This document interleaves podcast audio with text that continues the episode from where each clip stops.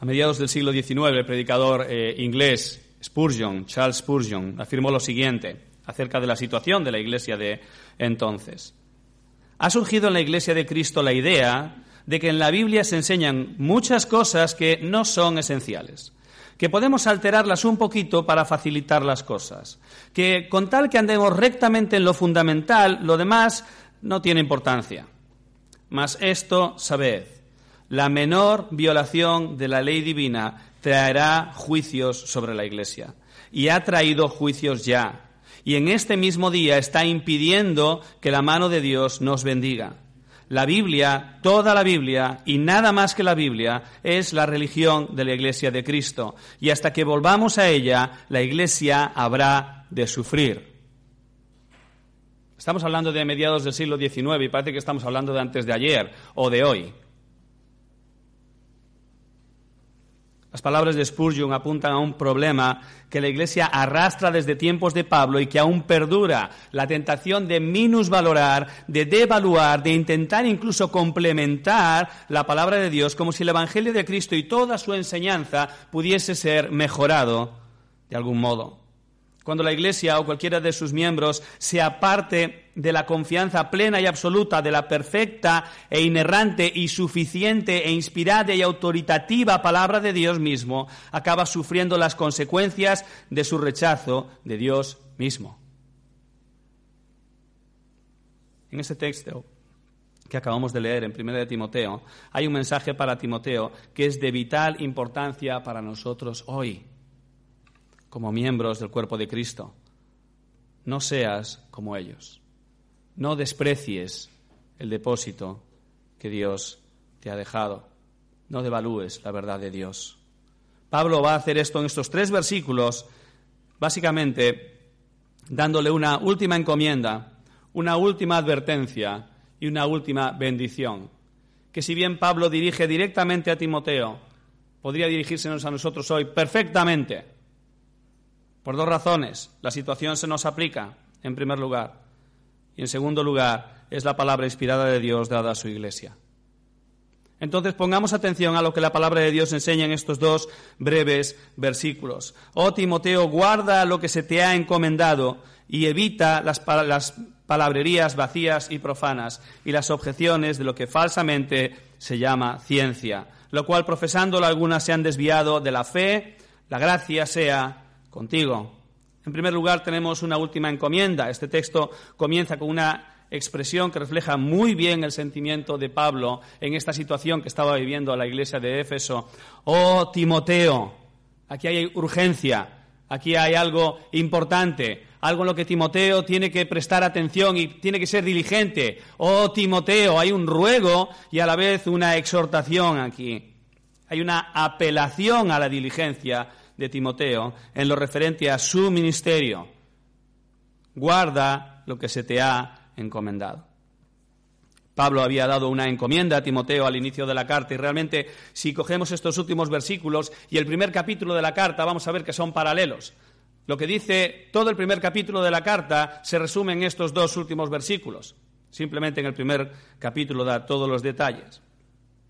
Ahora, 1 Timoteo capítulo 1, versículos 3 y 4. Fijaos. Como te rogué al partir para Macedonia que te quedaras en Éfeso, para que instruyeras a algunos que no enseñaran doctrinas extrañas ni prestaran atención a mitos y genealogías interminables, lo que da lugar a discusiones inútiles, en vez de hacer avanzar el plan de Dios que es por fe, así te encargo ahora. Esto es muy similar a lo que dice aquí cuando dice evita las palabrerías vacías y profanas y las objeciones de lo que falsamente se llama ciencia. El error en lo que habían caído, en el que habían caído los líderes de la iglesia de Éfeso. Timoteo, no caigas en él. No caigas en él. Si nos vamos al versículo 18 y 19 del primer capítulo, dice, esta comisión te confío, hijo Timoteo, conforme a las profecías que antes se hicieron en cuanto a ti, a fin de que por ellas pelees la buena batalla, guardando la fe y una buena conciencia que algunos han rechazado y naufragaron en lo que toca a la fe. Y luego da un par de nombres. Fijaos, versículo 21 del capítulo 6, la cual profesándola algunos se han desviado de la fe. Pablo está resumiendo aquí todo el contenido de la carta.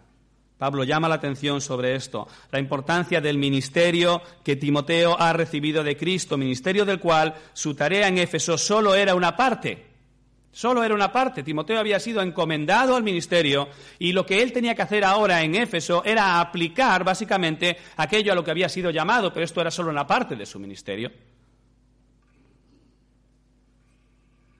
Lo que Timoteo había recibido de Cristo tenía que empezar a ponerlo en práctica. Él había sido capacitado por medio del Espíritu Santo. De hecho, Pablo no estaba eh, de algún modo descansando en la capacitación propia de Timoteo, de él como un hombre que realmente tenía habilidades naturales para esto, sino más bien, dice en el capítulo 1, versículo 18, que esta comisión te confío, hijo, conforme a las profecías que antes hicieron en cuanto a ti. Es decir, él había sido capacitado por el Espíritu Santo para esto. No estaba mandándole a hacer nada para lo que el Señor mismo no lo hubiera eh, capacitado. Timoteo tenía que instruir, como se ve en el capítulo 1, versículo 3, capítulo 4, versículo 6, capítulo 4, versículos 11 al 13. No nos vamos a parar en cada texto, simplemente un repaso de la, de la carta para que veamos el eh, ministerio de Timoteo. Timoteo tenía también que confrontar y corregir en la iglesia, capítulo 1, versículos 3 y 4, capítulo 3 y versículo 15. Timoteo tenía que trabajar en su propia santificación y crecimiento espiritual, algo que a veces se nos olvida. Pensamos que aquel que está enseñando la palabra o dirigiendo la iglesia ya tiene el camino recorrido, cosa que no es verdad. Está recorriendo también el camino de su santificación y en el camino de su santificación está siendo un ejemplo para la iglesia. Y es por eso que es tan importante que aun aquellos que lideran la iglesia trabajen en su propia santificación, porque si ellos caen, la iglesia cae detrás. Esto forma parte de guardar el depósito capítulo 4, versículos 15 al 16. Timoteo tenía que juzgar, capítulo 5, versículo 19 al 21. Timoteo tenía que encomendar también la tarea a otros, capítulo 5, versículo 22 al 25. Y luego también hace énfasis en segunda de Timoteo en este asunto, Pablo, en el capítulo 2 de segunda de Timoteo. Y todo esto era parte del ministerio, del depósito que él había recibido. ¿Qué es ese depósito? Bueno, no es otra cosa que un tesoro Timoteo era un administrador de un tesoro. Pero cada creyente aquí, cada creyente que forma parte del cuerpo de Cristo es administrador de ese tesoro. ¿Y cuál es ese tesoro? El Evangelio de Cristo. El Evangelio de Cristo. A veces pensamos que guardar este tesoro que Dios nos ha dado tiene que ver simplemente con el evangelismo, con llevar el mensaje a otros, pero la gran comisión que el Señor dio en Mateo, capítulo 28, versículos 19 al 20, dice, enséñales a guardar, o perdón, enseñándoles a guardar todo lo que os he mandado. No se queda solo en lleva el mensaje, sino también instruye a aquellos que han recibido el mensaje. El discipulado forma parte de la evangelización, forma parte de guardar el depósito de transmitir el Evangelio a otros para que otros a su vez lo transmitan a unos terceros y otros otra vez a otros y otros a otros y así la cadena continúe como continuó desde los primeros discípulos hasta nosotros hoy. Básicamente tenemos el Evangelio de Cristo hoy porque personas fueron fieles al Señor y guardaron este depósito. Ahora, en el caso de Timoteo, él era uno llamado a pastorear la iglesia. Y esto implica velar por la pureza de la doctrina. En su caso, el guardar el depósito implicaba también eh, velar por la pureza de la doctrina, el cuidado de la iglesia y el crecimiento espiritual de la iglesia. Tenía un trabajo incluso mayor que el que cada uno de nosotros tenemos, que es el de preocuparse de que el resto de la iglesia también guarde el depósito.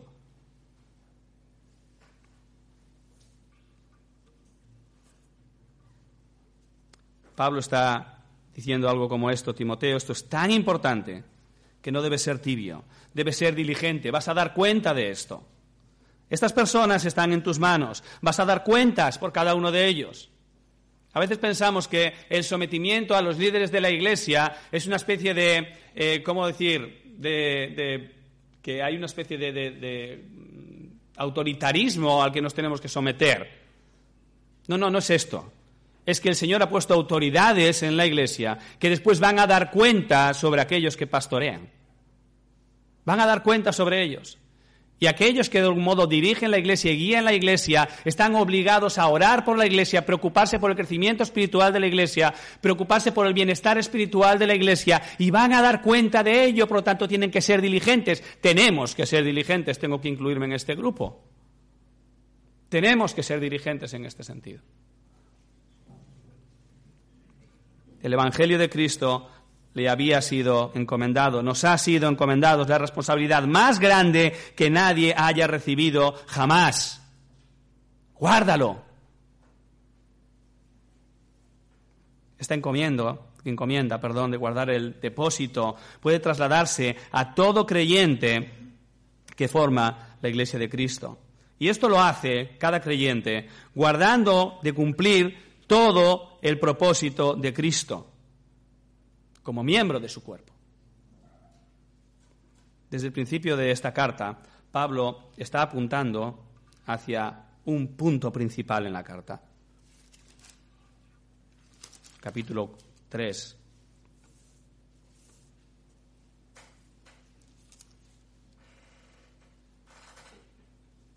Versículo 14 y 15. Dice, te escribo estas cosas esperando ir a ti pronto pero en caso que me tarde, te escribo para que sepas cómo debe conducirse uno en la casa de Dios, que es la iglesia del Dios vivo, columna y sostén de la verdad. Este es el punto principal al que Pablo está apuntando. La Iglesia se había eh, desviado de la doctrina de Cristo por causa de que sus líderes se habían desviado de la doctrina de Cristo porque estaban buscando preeminencia y reconocimiento como grandes teólogos o sabios o filósofos o lo que sea pero se habían apartado de la palabra de Dios y Pablo está queriendo llevar a la iglesia de nuevo a Cristo, de nuevo a la doctrina de Cristo, de nuevo a la verdad. ¿Por qué? Porque la iglesia es fundamentalmente columna y baluarte de la verdad, alguien que sostiene en alto y muestra al mundo la verdad de Cristo y la muestra no solo hablándola, no solo practicándola, sino viviéndola. Viviéndola. Y Pablo está en todo momento apuntando a este propósito de la Iglesia, el ser columna y baluarte de la verdad. Y esto es algo en lo que todos y cada uno de los miembros del cuerpo de Cristo estamos involucrados.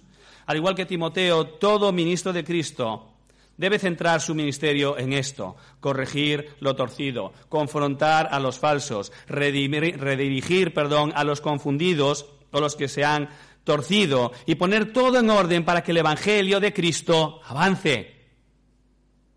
Para que el Evangelio de Cristo avance.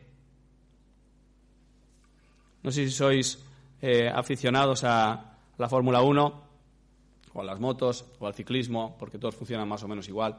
Tienes un equipo de mecánicos allí que en medio de la carrera, cuando ellos tienen que cambiar sus ruedas y todo esto, este equipo de mecánicos de manera diligente y súper bien organizada lo que hacen es poner a punto el coche, cambiar ruedas, llenar gasolina, eh, hacer pequeñas reparaciones en los alerones o en lo que sea, y en segundos el coche está otra vez corriendo.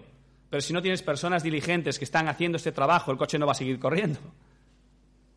En un sentido, el trabajo de los pastores de la Iglesia es similar. Tienen que poner a punto a la iglesia para que la iglesia siga avanzando y la iglesia siga eh, adelante para cumplir con su meta, con su propósito.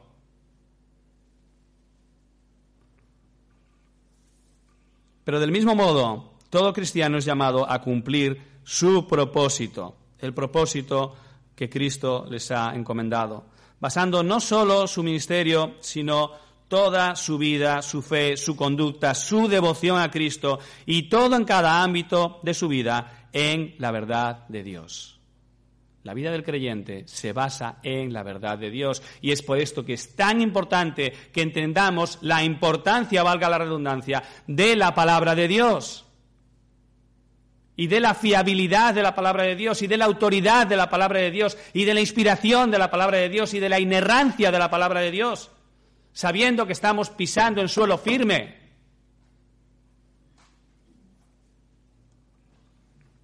La verdad de Dios gobierna la Iglesia como cuerpo, pero gobierna también la vida de cada miembro. De este modo, el creyente da preeminencia a la verdad de Dios por encima de cualquier verdad humana que se levante con el nombre de sabiduría o ciencia. Solo cuando cada miembro del cuerpo de Cristo hace esto y somete su vida a la verdad de Dios está en condiciones de cumplir y de hecho cumple su ministerio de ser un testimonio vivo de la verdad de Dios revelada con el fin de hacer avanzar los propósitos de Dios. Volvamos al capítulo 1, por favor. Fijaos, la advertencia, versículo 4, ni prestarán atención a mitos y genealogías interminables, lo que da lugar a discusiones inútiles en vez de hacer avanzar el plan de Dios. Ese es el problema cuando la iglesia se desvía de la palabra de Dios, que el plan de Dios no avanza. Y el plan de Dios tiene que avanzar. Y la iglesia es el medio por el cual el plan de Dios avanza. ¿Tiene algún poder la iglesia por sí mismo? No, pero es lo que Dios ha elegido utilizar para que su plan avance. Por lo tanto, la iglesia tiene que funcionar de una manera coherente con la palabra de Dios para que el plan de Dios avance.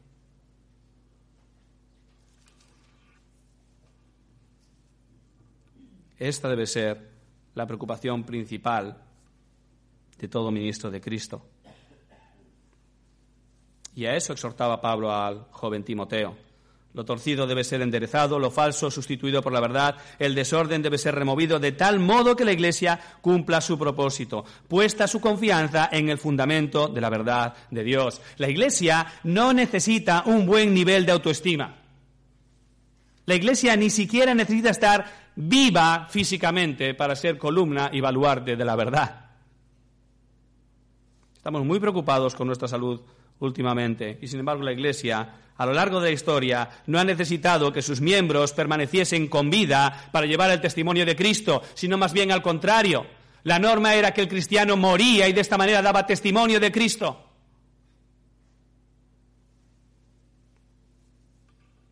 A lo largo de la historia, los grandes reformadores que han hecho que el testimonio de Cristo se mantuviera de generación en generación, aun en los siglos más oscuros de nuestra era, lo han hecho a costa de sus propias vidas. Vivos fueron útiles al Señor, por supuesto que sí, pero muertos su testimonio fue tal que sirvieron como pilares sobre los cuales el edificio de la Iglesia pudo crecer un piso más. Juan Haas, William Tyndale, muchísimos puritanos bajo el reinado de María la Sangrienta, y otros de quienes, aunque no conozcamos mucho su obra, sí conocemos su testimonio de fe por la cual entregaron su vida y nos sirven de ejemplo. Todos estos fueron perseverantes en la fe y compartían un profundo amor y confianza en la escritura. Su eh, convicción de la suficiencia, inerrancia, infalibilidad, autoridad e inspiración de la Escritura es lo que Pablo reivindica aquí, en este texto. Pero este texto tiene dos caras de la misma manera, de la misma moneda. En primer lugar, por favor, vamos a Timoteo capítulo 6, versículo 20. Timoteo, guarda lo que se te ha encomendado, guarda el depósito que has recibido.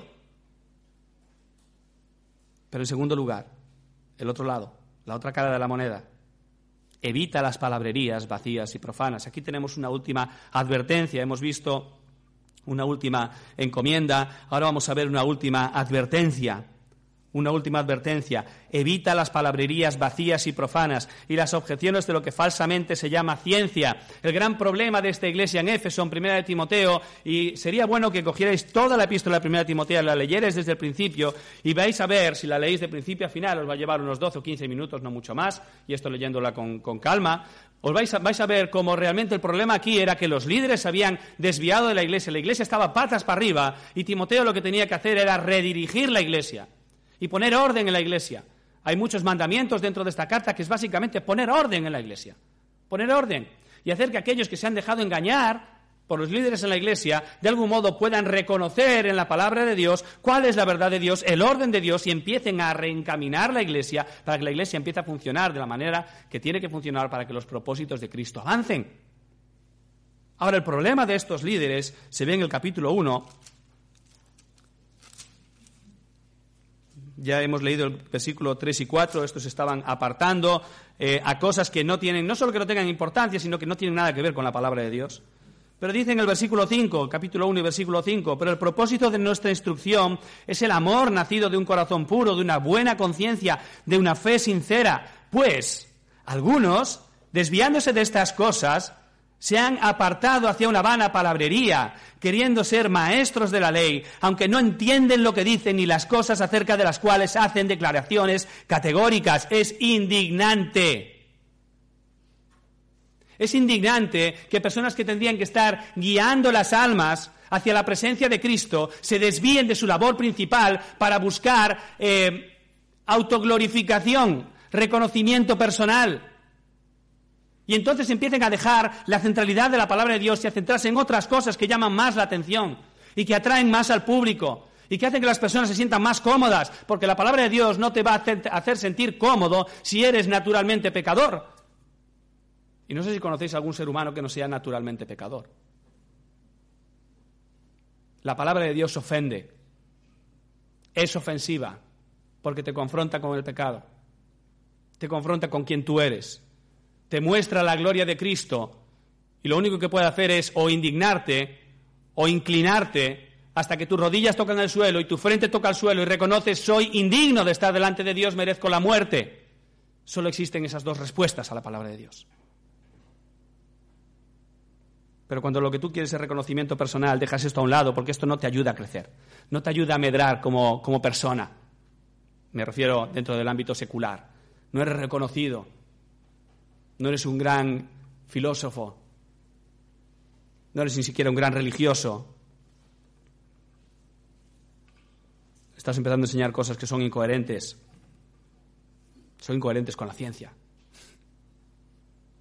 La religión del siglo XXI que llega siendo la religión del siglo XIX hasta, hasta nuestra era.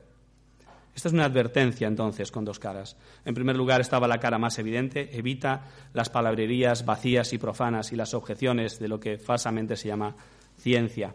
Pero en segundo lugar tenemos el mensaje que ya hemos visto y que no era tan evidente. Aférrate a la escritura. Aférrate a la escritura. Porque solo hay una manera de evitar estas cosas y es eh, aferrarse a la verdad. La única manera de eh, identificar y echar a un lado la mentira es aferrarse a la verdad. Esta advertencia salpica también toda la carta de 1 Timoteo, capítulo 1, versículo 5, capítulo 1, versículos 8 al 11, capítulo 4, versículo 6, capítulo 4, versículo 13, 4, 16, 6, 3, 6, 14. Es evidente que esto es lo que estaba desviando a los líderes y por ende estaba desviando a la iglesia de Éfeso. Pero esto es también una realidad en nuestra iglesia hoy. Ahora, desde la llegada de la Ilustración a los círculos evangélicos de la segunda mitad del siglo XIX hasta hoy, la Iglesia ha ido haciendo concesiones a las ciencias modernas, que no han cesado. Hasta el punto que científicos muy bien intencionados, como es el matemático que yo creo que todos conocemos y apologista, John Lennox, se permite discutir con un defensor dogmático del ateísmo, como es Richard Dawkins, la existencia de Dios desde una perspectiva científica. Y nos puede parecer algo muy lícito, pero realmente esto es que hemos llegado al punto de querer explicar la existencia y la sabiduría de Dios bajo los parámetros de la sabiduría humana. Esto es como si yo quiero enseñarle matemáticas a un niño de tres años y ponerme a hablar en su lenguaje. No entiende las matemáticas, no hay manera de explicarle algo tan grande a una, a una mente que no ha sido desarrollada a tal em, estado. Estamos rebajando la sabiduría de Dios a la sabiduría humana. La existencia de Dios no se cree por demostración científica, se cree por fe. Se cree por fe. La Biblia no gasta un solo versículo en demostrar la existencia de Dios, la da por hecho con la llegada de la teoría de la evolución por parte de Charles Darwin, el evangelicismo moderno empezó a conceder que probablemente el relato de Génesis no debería de entenderse de forma literal. Y a día de hoy es tremendamente difícil encontrar congregaciones, incluso creyentes, aún en nuestro entorno de iglesias ortodoxas, que defiendan la interpretación literal de Génesis, una creación de la nada, hecha directamente por Dios, con apariencia de edad, es decir, perfectamente desarrollada, y en seis días, que nos llevaría a una tierra de no más de 10.000 años, siendo generosos. Y tú puedes decir, es que no coincide con la ciencia. No coincide con la ciencia. Plantear algo así en círculos cristianos actuales es motivo para que te miren raro y aún piensen que te has quedado muy atrás en tu desarrollo teológico y hasta en tu desarrollo mental. Pero eso solo es un ejemplo que afecta a la ciencia histórica y empírica. Pero podríamos poner muchos más ejemplos en otras áreas, porque cuando tú has puesto en duda una parte de la escritura, el resto deja de tener veracidad. Si tú estudias Génesis 1 y no encuentras una manera de interpretar Génesis 1 de otra forma que literal, porque la evidencia literaria así te lo dice, porque la evidencia interna así te lo dice, y no tienes una manera de interpretar esto como poesía, porque no es poesía, es narrativa histórica. Y no tienes una manera de entender los días más que como días, porque el resto del Antiguo Testamento la palabra día es día, cuando tiene un numeral al lado. Y no tienes otra forma de entender Génesis 1 más que como Génesis 1, es decir, una creación de seis días de la nada, tal cual la vemos hoy, salvo por la incidencia del pecado, evidentemente. Cuando no tienes otra forma de entender Génesis 1 que como la Biblia lo describe, y tú empiezas a decir, bueno, esto realmente no fue así, entonces, ¿cuántas partes de la Biblia no son realmente así? Si tú empiezas a poner en duda la palabra de Dios, en una parte el resto deja de tener veracidad. Es por eso que si la sociedad avanza por un lado, la Iglesia no quiere quedarse atrás y empieza a crear sus propias ventanas de Overton. Es decir, Básicamente, no acepta de golpe estos cambios, pero sí de forma paulatina. Es por esto que, por ejemplo, se empieza por no condenar la homosexualidad, no queremos ser radicales, no queremos que se nos vea como inadaptados sociales, no vamos a decir que el homosexual es pecador, no vamos a decir esto, esto es ofensivo. Y acabamos teniendo iglesias en las que tenemos pastores reconocidos homosexuales, casados con otros hombres. Empezamos por suavizar nuestras posiciones en cuanto a los roles del hombre y la mujer en el hogar, tema que, por cierto, también se trata aquí en 1 Timoteo y en las iglesias, perdón, los roles de la mujer y el hombre tanto en el hogar como en las iglesias. Y acabamos con mujeres siendo pastoras en la iglesia. Yo recuerdo un ejemplo que puso eh, Henry Tolopilo en una ocasión yendo a predicar a otro país, eh, digo a otro país, él es eh, norteamericano, a, otro país fuera de, Estados Unidos, y fue a, predicar a una iglesia en la que la pastora era una mujer. Y entonces, después de haber predicado y todo esto, esta pastora vino a pedirle consejo acerca de su iglesia. Y dijo, pastor, es que yo tengo este problema y hay este otro problema en la iglesia y este problema y tal. Y él dijo, ¿quién es el pastor de la iglesia? Ella le dijo, soy yo. Y dice, bueno, ahí tienes el problema. Ahí tienes el problema. No es una falta de capacitación. Hay muchas mujeres mucho más inteligentes que muchos hombres. Hay muchas mujeres con una capacidad de dirigir y de guiar probablemente mayor que muchos hombres. Nadie dice lo contrario. Es una cuestión de orden. Primera de Timoteo capítulo 2. Es una cuestión de orden.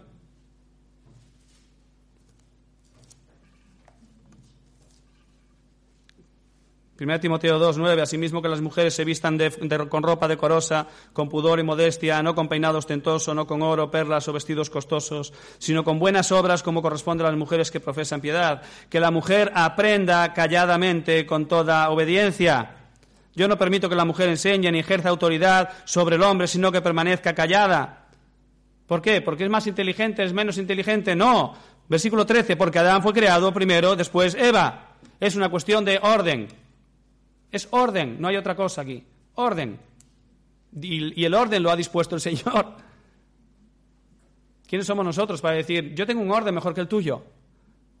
Satanás hizo esto. Yo tengo una idea mejor que la tuya. Aquí toda la gente hace, todo el mundo hace hincapié en que la mujer aprenda calladamente, con toda obediencia, esta sumisión, esta opresión sobre la mujer, pero nadie hace énfasis en que dice que la mujer aprenda, cosa que no se le permitía a la mujer en la época en la que Pablo está eh, escribiendo. Hay una responsabilidad de la mujer aquí. La mujer tiene que aprender y tiene un ámbito en el que tiene que aplicar lo que está aprendiendo.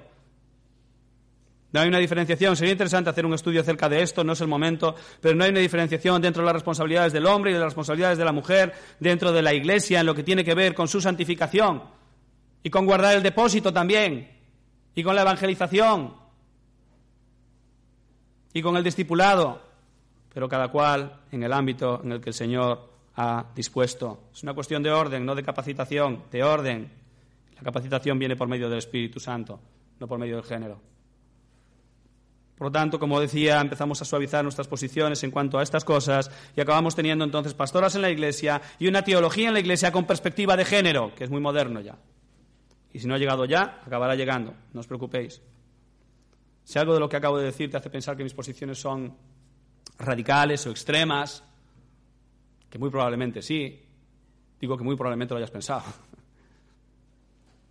es que te has dejado desviar por palabrerías profanas y vacías las cuales profesándolas algunos se han desviado de la fe. Porque lo único que estoy mencionando es lo que la palabra de Dios menciona. Y si lo que la palabra de Dios menciona no coincide con lo que el hombre menciona, yo ya sé lo que tengo que creer. Y yo ya sé a lo que me lleva rechazar la palabra de Dios. Lleva a que mi fe caiga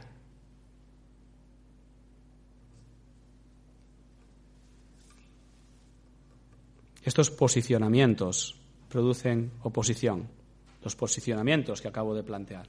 Posicionarse en la Biblia, en lo que la Biblia enseña, 100%, aunque sea en contra de lo que el mundo enseña, producen oposición.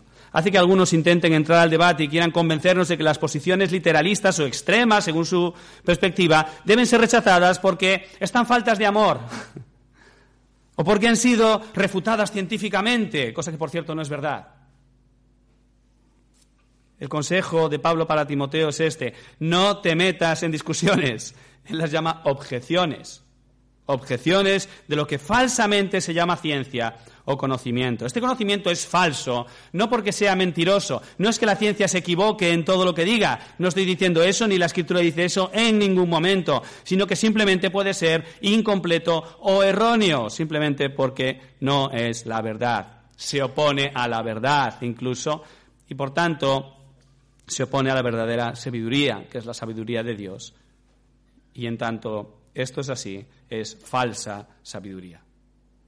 Pablo dice en 1 Corintios capítulo 2, versículo 25, que la necedad de Dios es más sabia que los hombres. Si algo de la palabra de Dios te parece una necedad, pues tienes que saber un principio que es fundamental. La sabiduría de Dios está muy por encima de la sabiduría de los hombres. Y aun lo que tú puedas llamar necedad de Dios, lo que tú dices, esto es una necedad, es una estupidez lo que dice aquí la palabra de Dios, tienes que saber que es mucho más sabio que lo que el hombre más inteligente de la historia pudiera llegar a alcanzar en su pobre vida.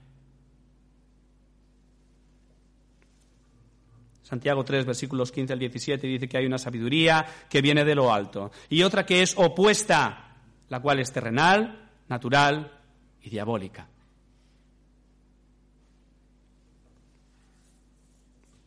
Pepe, es que eres muy extremo. Tenemos que también reconocer lo que la ciencia dice y cuando la ciencia demuestra algo, tenemos que ser humildes y reconocer que la ciencia ha demostrado que uno de los más importantes filósofos de las ciencias, y teórico científico, Karl Popper, afirmaba que toda hipótesis tiene que poder ser falsada para poder ser considerada científica, lo cual implica que ninguna hipótesis científica, por favor, prestamos atención a esto, ninguna hipótesis científica sirve para llegar a una realidad final. Karl Popper está diciendo la ciencia no llega a verdades absolutas. Lo de la ciencia ha demostrado que no es científico, no es una conclusión científica. Según Karl Popper, la ciencia ha demostrado por ahora que, pero está abierta a ser falsada, es decir, a ser demostrado que esto que por ahora ha demostrado sea así o no sea así.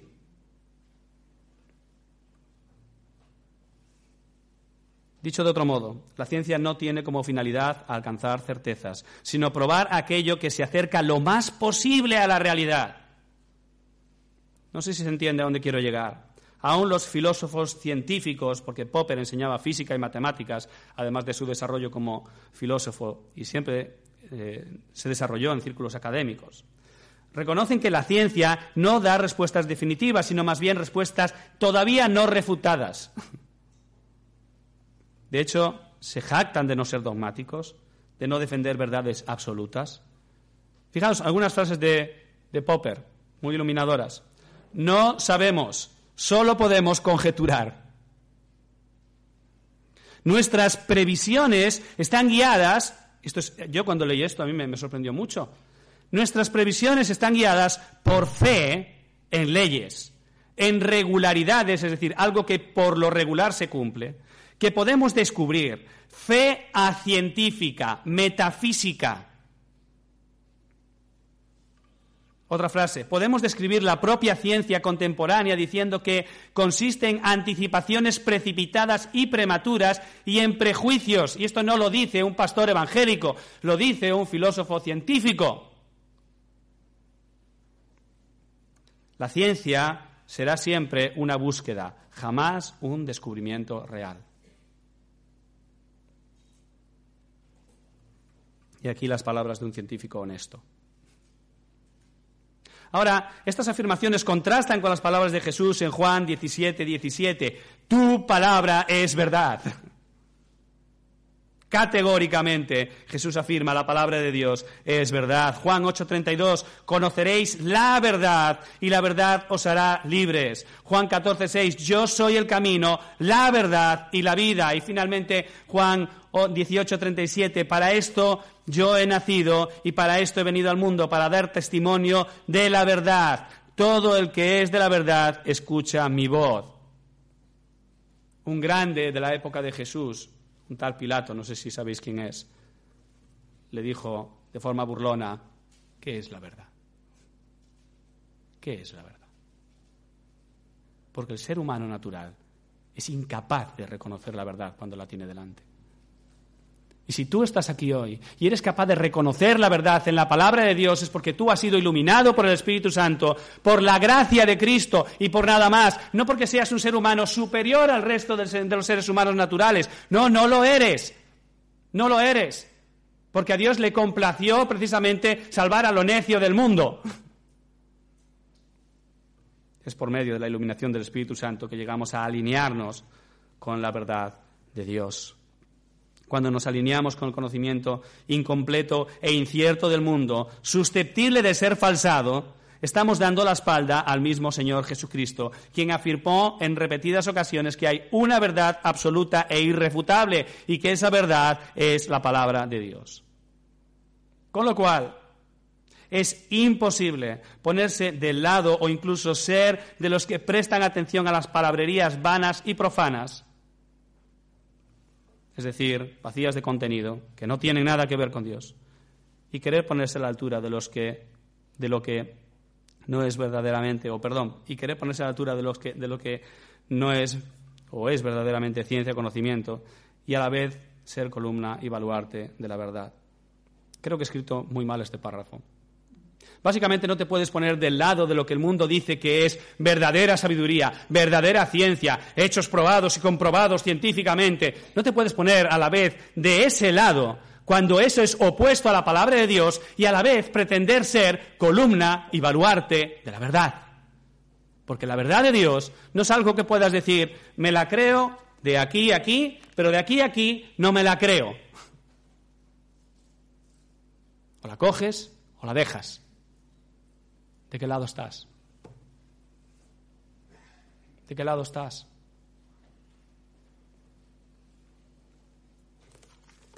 Una última encomienda, una última advertencia. Timoteo, no te dejes desviar.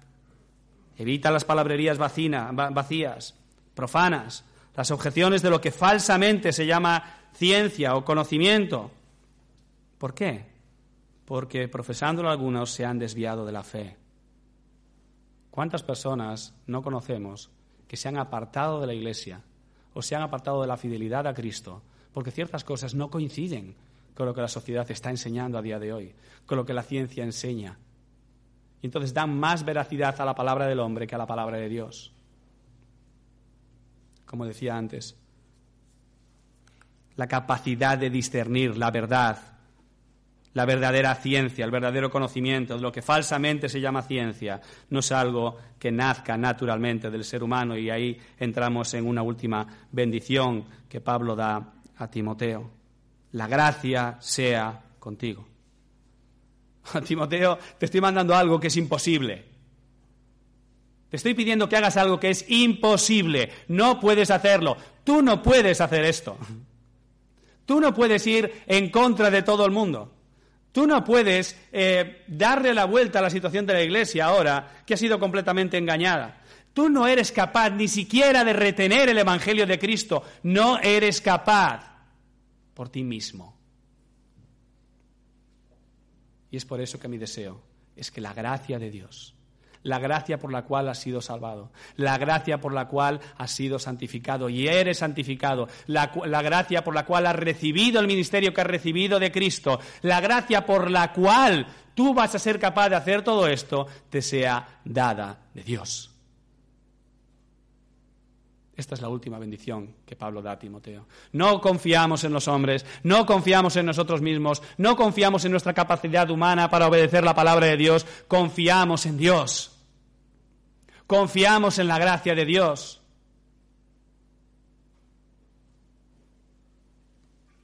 En los billetes de los Estados Unidos hay una frase que dice, en God we trust.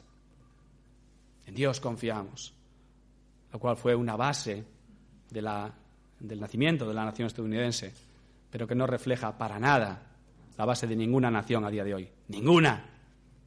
Pero es la base de la Iglesia de Cristo. En Dios confiamos. Solo por la gracia de Cristo nos mantenemos. Solo por la gracia de Cristo somos capacitados para guardar el depósito que hemos recibido de Cristo. Solo por la gracia de Cristo nuestra fe puede estar fundamentada en la palabra sin fisuras a pesar de los ataques del mundo. Y cuando tú te alineas con la palabra de Dios vas a ser incómodo al mundo. Y estate preparado para que te llamen de todo. Estate preparado. No vas a ser muy popular. Si eres un predicador y predicas estas cosas, no vas a ser muy, muy popular.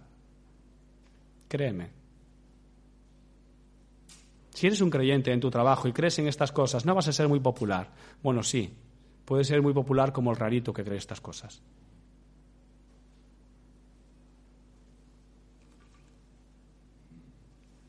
La Iglesia, y por ende todos sus miembros, somos llamados a ser columna y baluarte de la verdad esa verdad perfecta de Dios, que no puede ser mejorada ni completada porque ya es en sí misma suficiente, inerrante, autoritativa e inspirada por Dios mismo.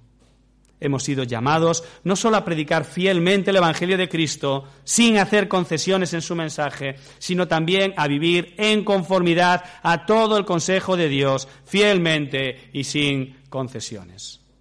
Hermanos, a veces es muy fácil decir a una persona que no conoce a Cristo, decirle eres pecador, decirle necesitas ser salvado, tus pecados deben ser perdonados, porque si tus pecados no son perdonados no puedes presentarte en la presencia de Dios, vas a ser eternamente condenado. Necesitas rogar por tu salvación. Pero si tu vida no acompaña este mensaje, si tú mismo no crees lo que la palabra de Dios enseña y en lo que se basa la realidad que acabas de mencionar, que es la autoridad de Dios, es la obra de Cristo, es la palabra de Cristo.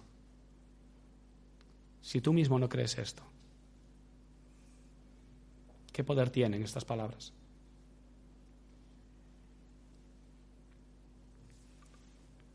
si prestamos oído a todos aquellos que quieren mejorar, completar o corregir la verdad bíblica, solo llegaremos a un callejón sin salida que nos hará dudar de la palabra de Dios y finalmente nos dejará huérfanos de certezas.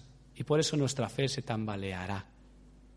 Si no tienes certezas, tu fe se tambalea. Y hoy crees una cosa y mañana crees otra porque no tienes un fundamento. Este tipo de enseñanzas no tienen un origen bueno, ni mucho menos es diabólico, es el mismo origen del que salió el mensaje que Eva escuchó en Edén. Rechazar la verdad de Dios es creer al Padre de mentira. Hermanos, no seamos como ellos. No seamos como los que ponen en duda la palabra de Dios y deciden, voy a creer esta parte, esta parte mejor voy a creer lo que me dicen los hombres. La palabra de Dios es fiable, pero hasta cierto punto. La palabra de Dios es palabra de Dios. O la crees o no la crees. El fundamento de nuestra fe está en el testimonio de Cristo. Está en el testimonio de Dios dado en su palabra. No te aferres a la falsa ciencia. No seas como aquellos que rechazan a Cristo. Vamos a orar. Señor, te damos gracias por tu palabra. Te damos gracias, Señor, porque tenemos algo que es tremendamente inusual, que es una verdad absoluta revelada. Y rogamos, Señor, que tú obres en nuestras vidas y corazones, para que si hay algo, Señor, en tu palabra que nos cuesta creer, que nos cuesta afirmar como verdad tuya, Señor, tú nos des la fe necesaria para poder creer y poder eh, fundamentar nuestra vida en el testimonio que tú has dejado de ti mismo, Señor. Bendice a tu iglesia en esta mañana. Ayúdanos, Señor, a meditar en estas cosas. Guíanos durante esta semana. Santifícanos, Padre. Haznos más como tú por medio de la obra de tu Espíritu Santo, por la gracia que hemos recibido en Cristo. En el nombre de Cristo Jesús. Amén.